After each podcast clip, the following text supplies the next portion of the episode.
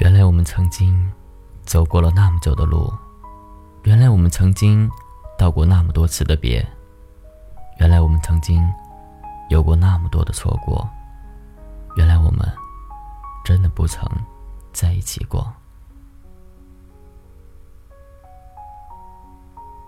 大家好，我是锦绣，欢迎来到花火。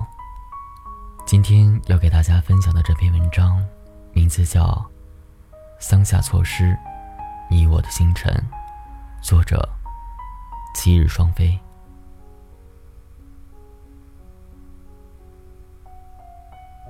二零零二冬至广场，那个圣诞节真的很冷。我将手插进楚哥的口袋，然后跟他坐在广场的台阶上看烟花。楚哥说。拜拜，去年的今天你在干嘛？我说我在当好学生啊，按时上课，准点回家。他说，那么现在就不是好学生了吗？我说楚哥，打从有你之后，我便不是好学生了。楚哥轻轻扳过我的脸，说，怕不是因为我吧？我见到你的那一天，你就是逃课出来的。见到楚哥的那一天。哦，是啊，是我与胡小宁认识的第一百天。传说那天是有流星雨的，我与欣然逃课到星际网吧。那是一个在三十七层的网吧，老板说全市只有这里手可摘星辰。老板便是聂楚歌，带领全网吧的人玩一个华丽的网游。游戏中，他穿黄金甲，拿碧血剑，俊美而神圣。于是我也玩，穿紫纱裙，戴飞跃鞭，加入他的帮派。我发消息给他，我说：“为什么你起这个网名？”他发来笑脸：“徒手摘星辰吗？”因为我的网吧离天很近，而我坐窗前唯一的位子。我便回了头。窗前这个位子上的人，他穿米黄色衬衫，发白仔裤，背影消瘦，却肩背宽阔。我低低的笑，然后游戏中他发来消息，说你呢，不是为了看流星雨才坐了五号机位吧？我望着屏幕，目瞪口呆，然后听到身后椅子转动的声音。接着是清脆男音，聊几句吧。我转身，我们的这位帮主原来年轻而俊朗，清秀的不似男孩子样。他冲我笑，只是为了看流星雨吗？嘴边出现浅浅的酒窝，我就突然说不出话了。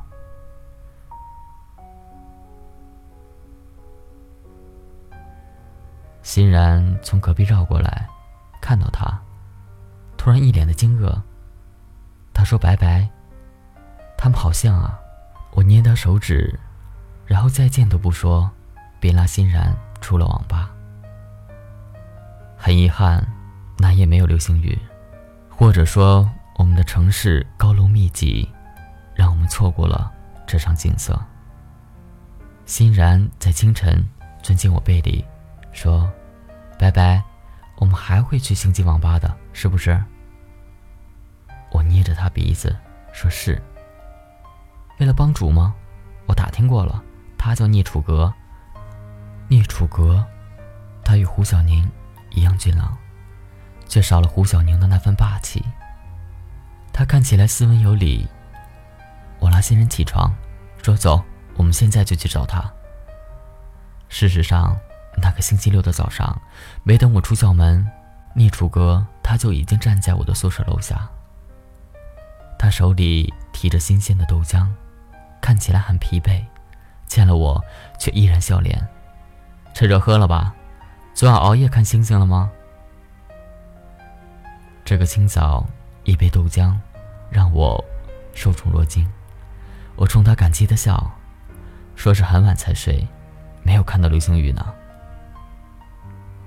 他听我的话，突然神采奕奕起来，自口袋里拿一叠相片，说：“那正好了，看，这是凌晨四点多开始的流星雨。”他手里捏着相片，一张张的给我讲：“这是第一颗流星，然后紧接着又划过三颗。”他始终微笑着讲：“浅小的酒窝在那日的清晨，忽的，就让我眼眶湿润了。这让我在四个月后的今天，又死死的忆起了胡小宁。在我们这所重点高校，风光一时无二的混混，因为我执勤扣掉了他们班全部的分数。”他便带着一群人来找我，我站在教室门口，只看了他的脸色，便蹲下身去，哭得鼻涕横流。那个霸道而专横的胡小宁啊，他不顾众人的目光，径直走向我，蹲下身来，用校服袖子帮我擦眼泪，然后说：“算了算了，不过是拿不上周奖，你回去吧。”我仍然是哭，而且。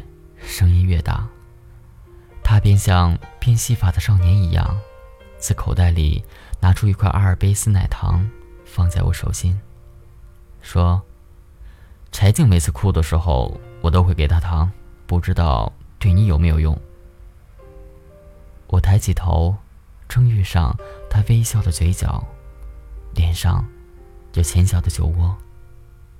然后他起身，说。我怕女孩子哭，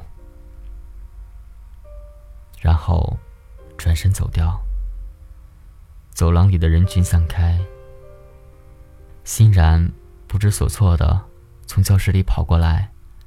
他说：“白白，你真是幸运呐，学校里基本没有人看到过胡小宁笑的，当然，除了柴静。”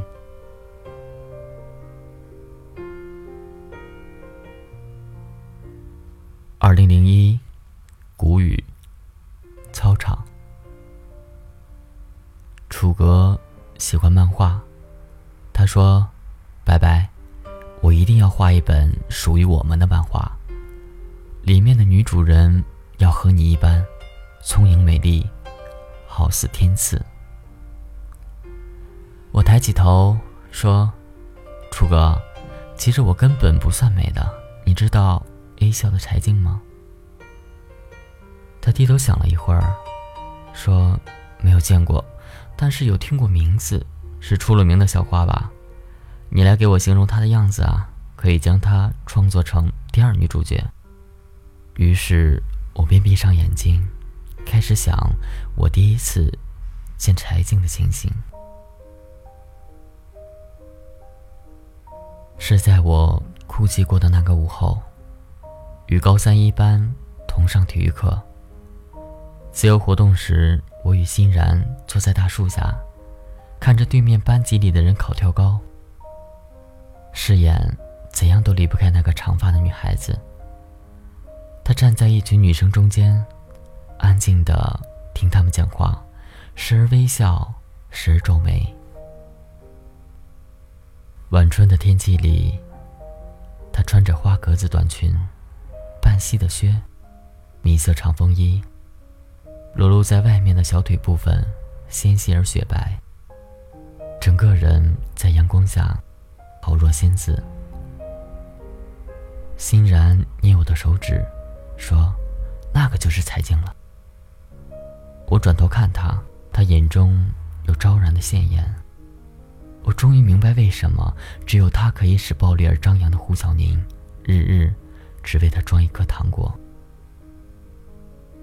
我低头看自己，四季不变的校服，简单的运动鞋，突然有点来路不明的卑微感。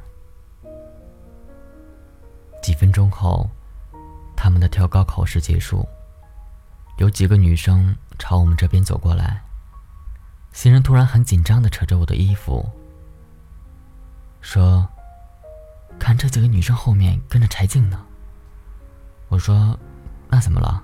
来乘凉吧。”新人说：“不是啊，上一次隔壁班的女生给胡小宁写了封情书，没等一节课的时间，就被柴静叫人给扇耳光了。我笑着敲新人头，说：“才不会，我跟胡小宁连认识都称不上。”说话间，柴静他们几个就已经走到我眼前了。柴静的脸一改刚才操场上的阳光，她说：“你们俩谁叫罗白白？”我拍拍衣服，站起身来说：“怎么了？”柴静上下打量我一遍，突然就笑了，说：“虽然你没有一点可取，但是离胡小宁远一点。”我说：“我原本也没打算做什么的。”旁边几个女生搭腔了，说：“丫头，不知道静姐身份吧？别顶嘴。”我正起脸，说：“今天早上的事儿，很多人都看到，除了他给了我一块糖。”什么都没有啊！柴静的脸突然僵硬。吴小宁给你糖了吗？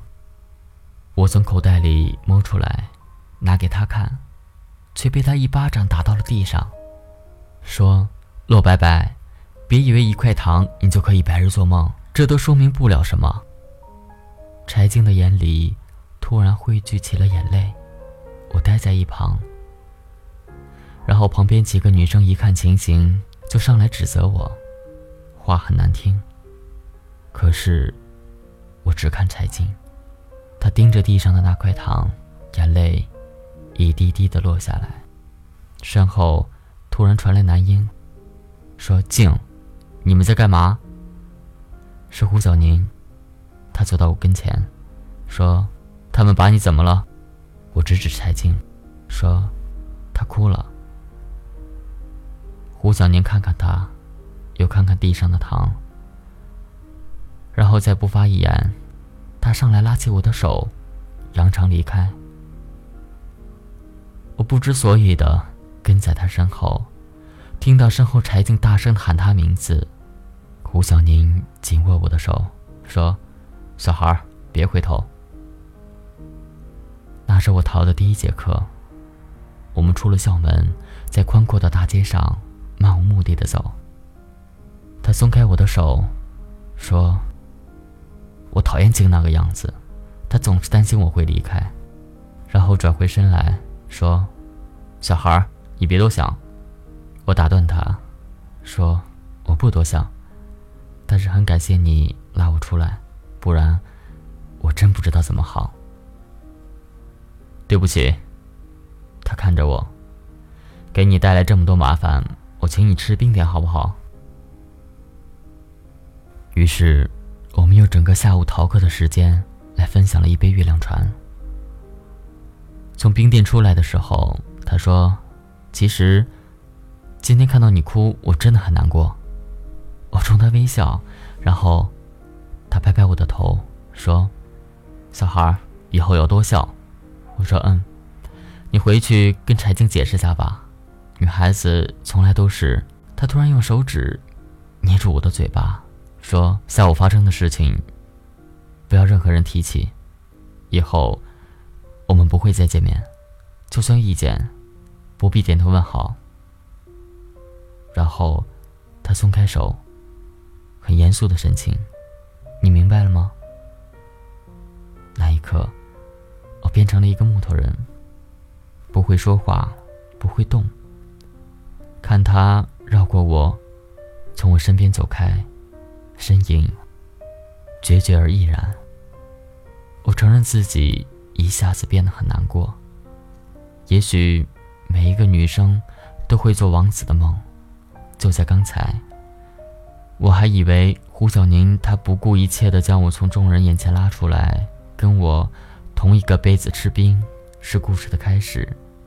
然而，只是这样。便又全部结束了。繁华喧闹的大街，我却突然觉得寂寞而寒冷。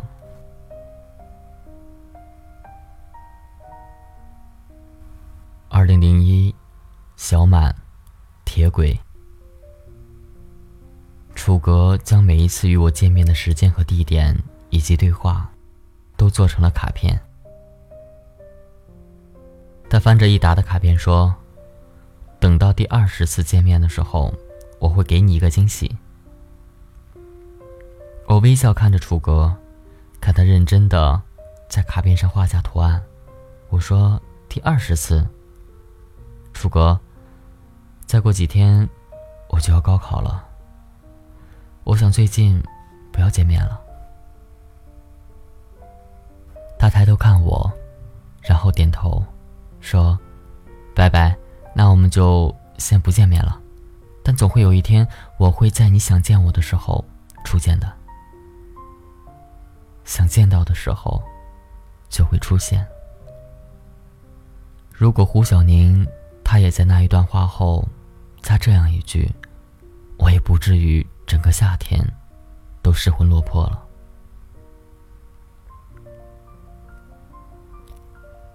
自冰点屋分别后，他当真做到视我如无物。楼上楼下，就像隔了山南海北。很多时候，我们迎着面过来。我张开嘴，打算问好的时候，他就已经凑到过去。一天两三，他两个月就这么过去的时候，我的心真的痛了。我的日记本里有原来的学习任务目标，一律变成了他的名字。我将它们圈成红色。告诉自己，这样的便是死去的，死去的便是什么都不会再有的。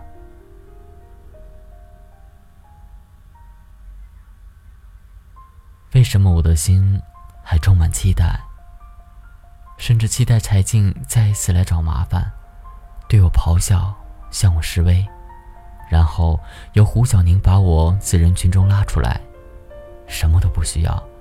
只有他，还肯再看我一眼。终于，也尝尽心酸。半个月过去了，高三组已经结束了第二次模拟考。柴静的名字在红榜第一位。公布栏前，有人群的赞叹声。转身。水池边斜斜的站着几个男生，胡小宁在最中间，旁边的几个男生似乎在劝他什么。片刻后，校园里响起胡小宁沉闷的吼声：“我并不想考大学，都别再劝了。”空气瞬间凝重，一片寂静。来自我身后有小声的抽搐着，回头。是柴静，他努力的睁大眼睛，看着胡小宁的方向，眼泪一颗颗的掉下来。他的愿望是同他一起上大学吧？瞧这个世界，每天都有人才不如意吧？我有我的，他有他的，然起码可以与他策划未来。而与此同时，我的名气也在校园里变得炙手可热起来，我成了传说中的第三者。欣然将这些讲给我听的时候，我不禁笑开来。欣然，你可知，我倒宁愿做一个第三者，也好过现在苟延残喘。每一次进班里，众人的议论声会戛然而止。终于在那天晚上，我受不了了，逃掉了晚自习，一个人去街上放风。走着走着，便不自觉的到了那一家冰店的门口。已经打烊，我隔着窗户看着我们那天所坐的那张桌，失神。如果没什么事儿，陪我走走吧。愕然回头，是胡小宁。他跨在机车上，向我伸出手。几乎是没有犹豫的，我上了他的车。街上很空旷，他车开得很快。风吹过我的脸，星光很美好。我手指轻转着他的衣角，整个身体里充斥着快乐的音符。他在火车站停了车子，然后扶着我翻越那座大铁门。第一次在接近凌晨的时候，如此的靠近站台。铁轨上空空的。他扭过头对我笑：“敢不敢跳下去？”我看着他的眼睛，说：“敢。”然后便同他一起跳上铁轨。他踢着小石块，说：“是不是感应呢？突然很想见你的时候，就想到了冰店。”他停下步子，然后你便真的在了。我听见自己心跳的声音，不说话，看着他的脸，他呵呵的笑，说：“我们多任性啊。”你向往的城市是哪里？我指着铁轨前边的方向，说：“距这里四百公里远的城市，北京。”哈，很小的时候，我也同样向往考大学吧。胡小宁，我第一次叫他的名字，却仿佛在心里练习过一千遍。我们考到北京去，他的眼中映射着远方灯塔的光芒，说：“你真的很想去？”我重重的点头。他说：“好，高考。”我会努力。我开心的手舞足蹈，沿着铁轨飞快的奔跑。他跟在我身后，气喘吁吁的喊我名字。他喊：“白白，我很喜欢。”后面的话声音很小。我猛地停下步子，转身，正迎上他的眼。他说：“陆白白，我很喜欢跟你在一起的感觉，自由。”畅快。他说：“陆白白，我们还会见面的，在你每一次想见我的时候。”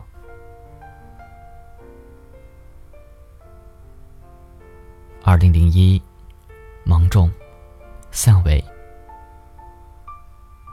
周末的时候，我陪楚格到山上去画画。山很绿，花很红，泉水很清凉。楚哥坚持不让我看他做的画，他站在山坡上冲我傻笑，说：“白白，有没有人画过你？”我说：“像你这样有模有样的，还真是没有过，可能我不合适做模特吧。”他便过来抱着我，说：“白白，在我这里，什么都会变成可能。”我轻推开他，摘朵花。插他头上，说：“好啊，那么，编只猪来看看吧。”下山的时候遇上暴雨，我们在一个小巷的杂货店里避雨。那个老板娘说：“今年的雨总算来了，不像去年天天下午一场雨啊。去年的雨水真的是很多呢。”后来的几天里，胡小宁开始等我放学。晚上十点下自习后，与欣然在路口分别。一转弯，胡小宁便在我家门口站着，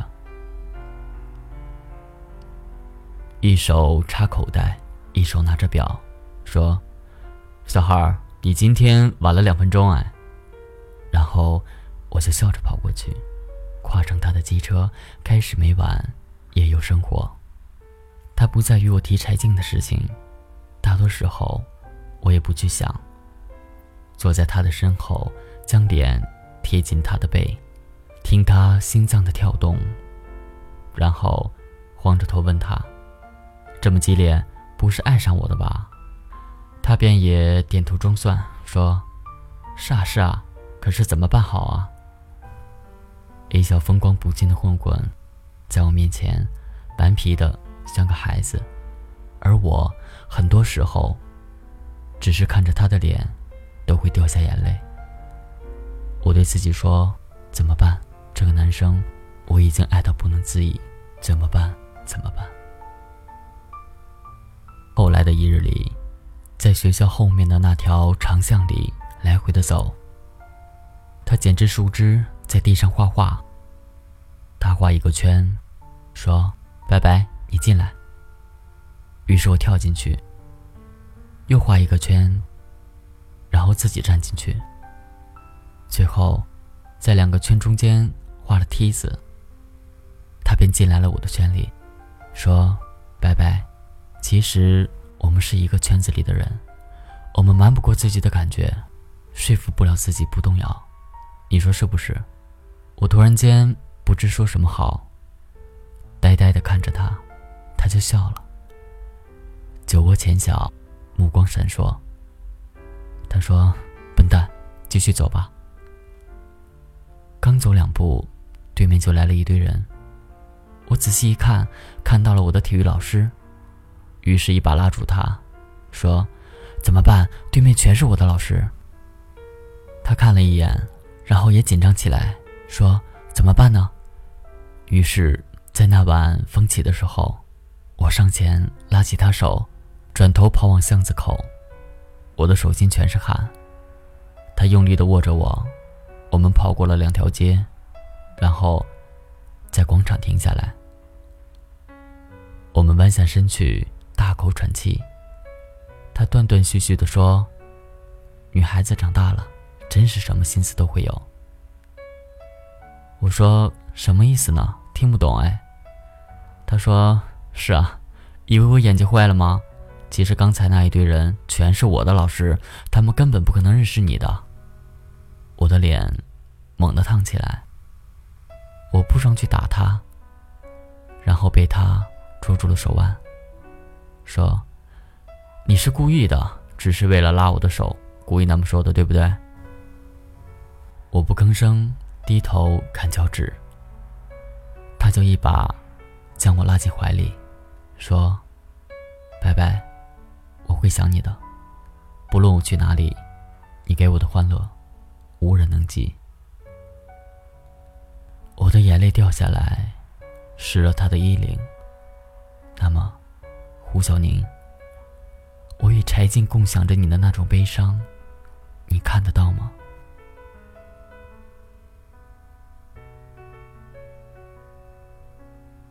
二零零一，小暑，街角，我开始高考了。八点四十进考场的时候，楚哥站在我的对面，他说：“拜拜。”要加油！我点头，然后他转身。我突然愣在原地，在楚哥 T 恤的背后，那么大的一个头像，竟然是我。是他那日在山上做的画，他印在了 T 恤上。我连忙喊住了他，我说：“楚哥，我不去北京了，所有的志愿，我都会报本城。”楚哥的脸在那一刻定格，我转身进了考场。胡小宁高考的前一天，他仍然站在我家的门口，像个执着的守门人。离他几步远的距离，我便笑得直不起腰。我说：“兄台，不参加高考了吗？”他说：“何止是参加，我还要与某人看齐，到首都去生活几年呢。”我走到他身边说。努力，胡小宁。他说：“是，今天、明天、后天，等我三天。三天后，我会敲着你家的窗户叫你起床。然后一个月后，我考入北京某院校的通知书会敲锣打鼓的有人送来。拜拜。如果我走了，你会不会记得我？”我说：“不会，需要记的东西太多了。司马光、郑和、左宗棠，哪有功夫记得你啊？”正说着，胡小宁的手机就响了。他示意我别出声，然后接起来。一分钟后，他的表情变得不耐烦，说：“是，不会变的。高考我不会参加的，你哭也没有用，别再劝我了。”然后挂上电话。我看着他，不作声。他说。是柴静。不知道为什么，从第一天认识起，他就想主宰我的生活。拜拜。关于我会全力以赴高考的事，只有我们知道。我会让全城人民为我惊叹。我点头。胡小宁，你要加油。在家待了三天，直到第三天晚上，也看不见胡小宁的影子，我有些慌了。不是出了什么事儿吧？于是晚上的时候，又跑回学校去，迎面遇了欣然。他说：“白白，这几天你干什么去了呀？今天咱们学校老师都快疯了。”我说：“出什么事儿了吗？跟胡小宁有关系吗？”欣然的脸上出现狐疑的神情。他说：“你好准啊！全校人都期望柴静可以考试文科状元呢。”结果，他四科全交了白卷儿。天昏地暗，柴静，欣然碰碰我说：“你没事吧？听说是真是因为胡小宁哎，谁让他在前一晚还告诉柴静他不考大学的？哎，真可惜啊。”给胡小宁打电话，只响了两声，他便接了起来。他说：“喂。”声音哑哑的，我拿着话筒，突然说不出话来。他继续问是谁，很快又接了一句：“拜拜。”我说是。他说：“对不起，我有事，没能去找你。”我说：“没关系，但是你考试……嗯，我全考了，可是柴静她……我刚从她家出来。”一出考场，他听我同学说，我答得满满的时候，他晕倒在楼道里了。我说：“胡小宁，什么都不用说了，你去照顾他吧。但是小宁，你要记得，忙完了联系我。”他沉默了一下。算了吧，拜拜，我要给柴静一个交代了。再见。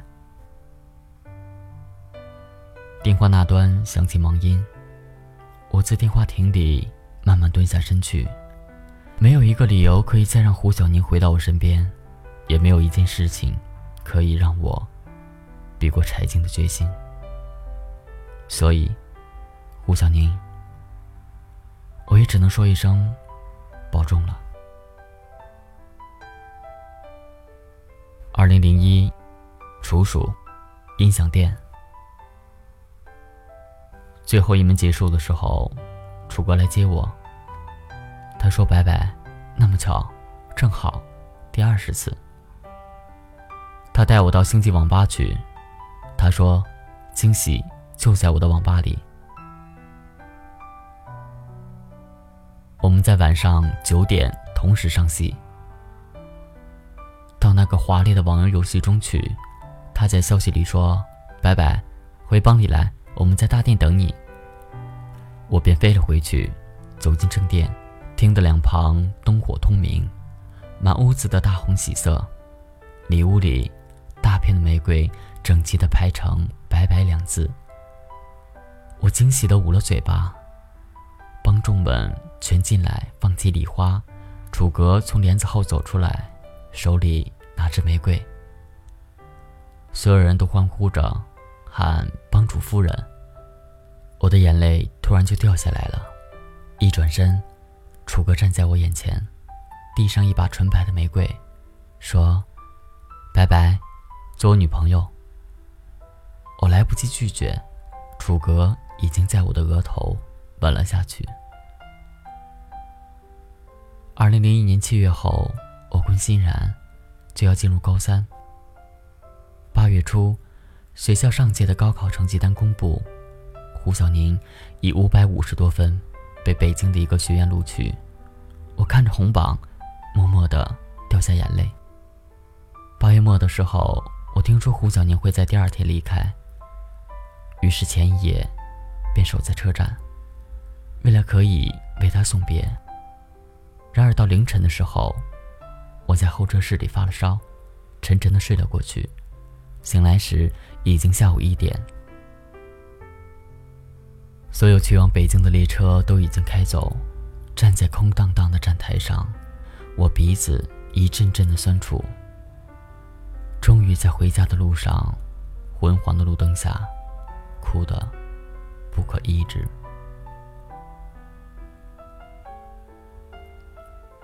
九月一日，我开学那天晚自习时，电台里放了一首《盛夏的果实》。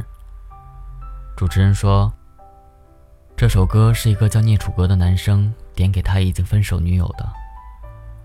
他想对她说，既然选择了去外地上学，那便已经走出了我视线。此后，盼望幸福。盼望幸福，这四个字在那天结束的时候，无端端的触痛了我的心。下晚自习后，我跟欣然到路边的店里买卡带。我问有没有剩下的果实，老板说只有一盒了，是留给一个老主顾的。我说我可以出高价。然后身后便传来一个男音，说：“小孩，你可以出多高的价？”说来听听。我不回头，被欣然握着的手心，却出了一层层汗。我拉着欣然从他面前绕过去，径直出门。他在后面喊我，欣然说：“白白，干嘛呀？路上这么多人看着呢。”他拉我停下，我回身很愤怒的吼他：“你若不走，我自己走。”放开我！顾小宁从后面跑过来，直接抱了我，紧紧的，我快透不过气。我挣扎，咬他肩，踩他脚，他不松手，说：“拜拜，我分手了。”我安静下来，他伸出手指给我看，说。上一次为了躲老师时，你牵我手，让戒指划到了吧？现在没有，再也没有了。他的手指上从前是有一枚精致的戒，然而现在上面空空如也。我抬头看他，他捏我鼻子，说：“我答应柴静最后一个要求，便是送她去上学。她在天津，花高价读了一个不错的学校。”拜拜。我终于还清，拜拜，我已自由，拜拜，别再推开我。然而这一天之后，胡小宁再次从我的视线里消失。二零零二，白鹿饭店。而对于楚格。我一直愧疚。转眼，我跟欣然都踩过高考这道门槛。其实，若不是那一天我见到欣然，我想，我是会留在这个城市吧。那天，我正要在第一志愿栏上填写本城师范，结果，欣然就气喘吁吁地冲了过来，说：“白白，你等下。”他说：“拜拜，胡小宁他骗了你。还记不记得胡小宁去年异想店与你遇见的事情？去年因为高考和胡小宁的背弃，柴静都快崩溃了。他瞒着所有人吃了安眠药，送到医院的时候是我舅舅接的诊，虽然保住了命，但是大脑严重受损，失去语言功能了。我舅舅建议到天津南开医院就诊。”你见到胡小宁的那天，是他们临行的前一夜。我的脑子轰的炸开。我说：“那么现在呢？柴静好了没有？”已经转院回来了。前天听舅舅说，柴静可以说些简单的发音，但是想恢复，怕是这辈子没有指望了。我一下瘫坐在沙发上。我终于明白那个夜里，胡小宁在我面前掉下的眼泪。他也是孩子，不堪重负的时候，一样会逃开，而只有我，能让他真正的放松下来。我握着欣然的手说：“谢谢你。”但胡小宁那天回来是为了寻找慰藉，那不算欺骗。我将示范两字写进志愿中。拜拜。欣然上来夺走我的志愿书。如果胡小宁在那一天是为了与你做最后的告别呢？我抢回表格，死死的握着笔，坚持着，将志愿填完整，眼泪一颗颗掉下来。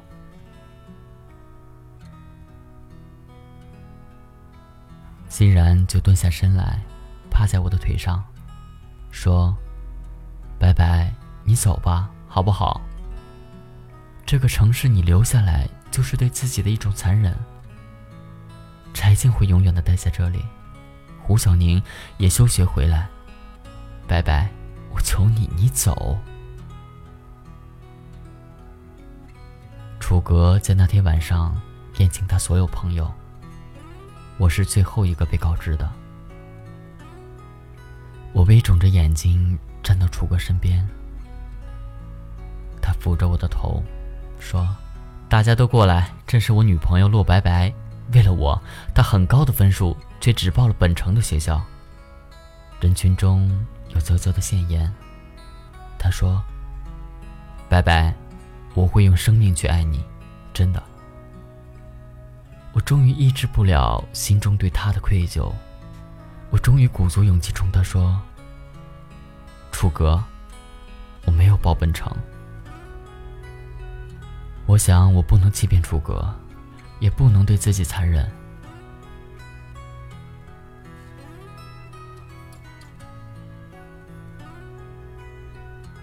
二零零二，秋分，站台。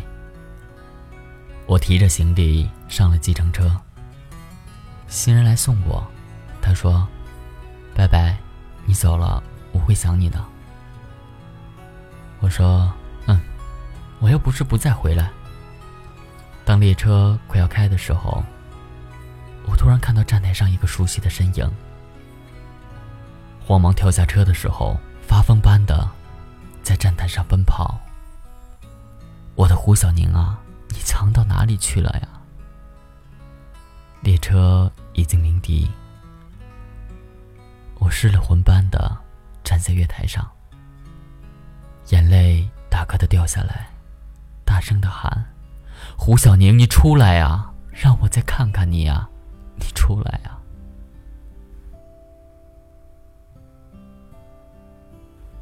所有的人都看着我。列车员走过来，硬拉我上了车。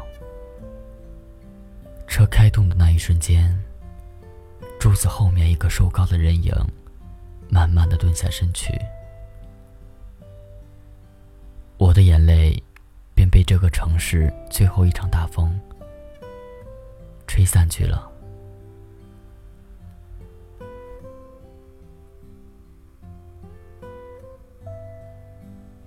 二零零四，小雪，北京。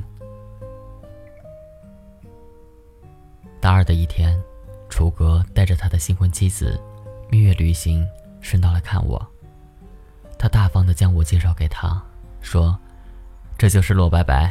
那天你在小区里看到我哭得不成人样时，就是他抛弃了我。”我笑捶他一下，我说：“你这是记仇还是感恩啊？”楚格笑，说：“拜拜，你走后，有一个叫胡小宁的人来找过我。第一眼看见他，真以为我们是失散了多年的兄弟呢。他问我你的电话和地址，被我一拳打出去了。”楚格不好意思的挠头。那个时候，我是太冲动，谁提起你，谁就是找死。我说：“我知道了。”声音却无端的低落下去。他歪着头看我表情，说：“后来我打听过他，知道他特惨，因为一个女孩子大学都没上成。哎，不过白白啊，咱们的医院有个特骄人的成绩，这事儿你知道吗？海内外都震了。”我说：“楚哥，我们先去吃饭吧，一会儿说吧。楚格终于闭了嘴。关于那个城市的事情，我真的不想再听。下午送他们上车，临行前，我上前拥抱他跟他的妻子，说：“楚哥，我会一直盼望着你们的幸福。”楚格原本眯着缝的眼睛突然瞪圆了，想说什么，却又最终止住，只是紧紧的捏我肩，然后拉着妻子走了。地铁上，我收到楚格的短信：“是不是注定呢？我在追悔前者的时候，让你记得我；又在痛失你的时候，遇上我的妻子。”没办法亲口唱那支歌给你听，但是拜拜，市医院成功的医治一例语言障碍病人胡小宁，他自由了。最后四个字，是我们共同熟悉的，盼望幸福。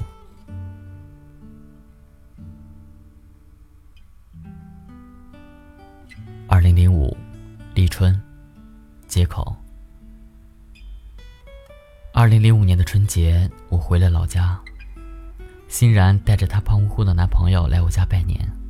我妈坐在沙发上，坐的跟亲丈母娘似的。天人的小伙子叫她干妈。然后欣然见我孑然一身，面带愧色的拉我走到房间，告诉我有关胡小宁的这些年。他说他在医院实习的时候遇上胡小宁了。那个时候，柴静已经在好转了。他说，柴静好转后说的第一句话就是让胡小宁去找我。可是他觉得我好不容易有了新生活，就告诉了胡小宁假的电话和地址。最后，欣然小心的问我：“拜拜，你已经忘了他吧？”我强忍住眼里快要崩溃的泪水，只问了一句话。那么他现在呢？现在在这里吗？他说：“拜拜，我大概也有一年多没有见过他了。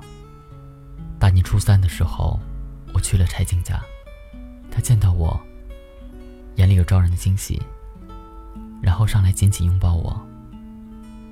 我听到他含糊不清的说：‘拜拜，对不起。’我们坐在一起，只字不提胡小宁。”他告诉我，他可以上大学了，到珠海一所大学去。他说：“拜拜，我也应该出去走走了。那个地方四季如夏，有宽阔的海，对面可以看到澳门。”他说：“拜拜，瞧瞧我的青春里都做了些什么。”其实，所有的那些都只是夫妻做给胡小宁看的。我承受不了输的痛苦，然后他低低的笑。女孩子的情谊也可以百转千回的。我上去拥抱他，离开的时候，他给我一个字条，说他在北京，这是他的地址。我捏在手指，与他告别。一出门，将他扔进湖里。就算相见，那又如何？也有几个二零零一年可以让一切重来，可以让我们彼此紧握的双手不再分开。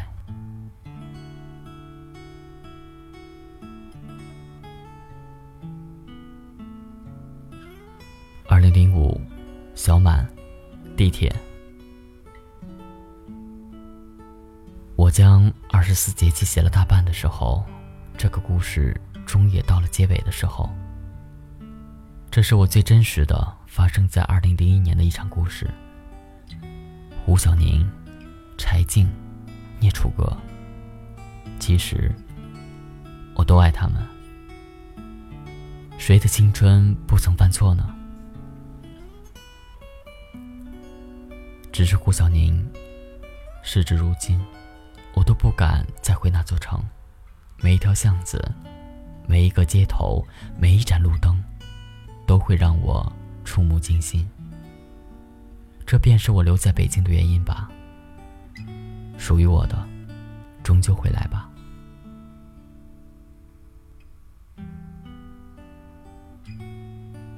二零零五年，我大学实习开始。即使这四年中，我接受过很多男孩子的追求，我跟他们牵手，跟他们拥抱，跟他们在长长的巷子里行走，在轰轰的地铁轨边奔跑。我指给他们看我家的方向，告诉他们，我有所深爱着的人们。他们大多失望，大多遗憾，大多离开。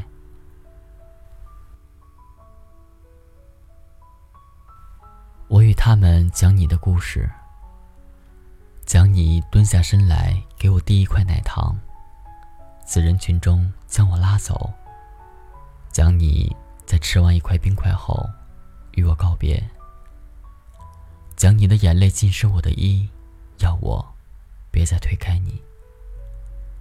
我把他们当作王小宁、刘小宁、张小宁，我想象他们变成你的模样，也穿瘦瘦的仔裤。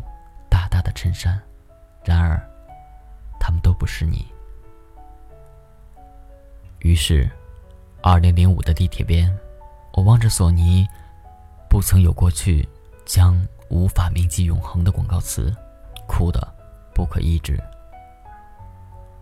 彼时，地铁时间是晚上九点三十二分。有黑色西装的男子蹲下身来。从口袋掏出一块阿尔卑斯奶糖，说：“白白以前哭的时候，我会给他糖，不知道对你有没有用。”话不曾说完，他的眼泪便落在地上，与我的汇集成河。我抬起头，他微红的眼睛，高高的鼻梁，浅小的酒窝，一如往日的俊朗面孔。地铁轰隆隆的驶进来，车门开启，人流从我们身边走过，穿过，趟过。我站起身来，深深的看胡小宁一眼，然后毅然的走上地铁。我们中间隔着一条细小的缝隙，却仿若是盘古开出的天与地。我们中间。隔出了天与地，隔出了四年的光阴。他看着我，然后冲上来一把抱着我，眼泪再次放纵。我们竟真的还能遇见啊！二零零五年的小满，我们思念太久的双手终于再次紧握。门合上。车便飞一般的驶出了站台，车窗涌中的两个人并肩相拥，泪光无瑕。地铁广播里在报：下一站，复兴门。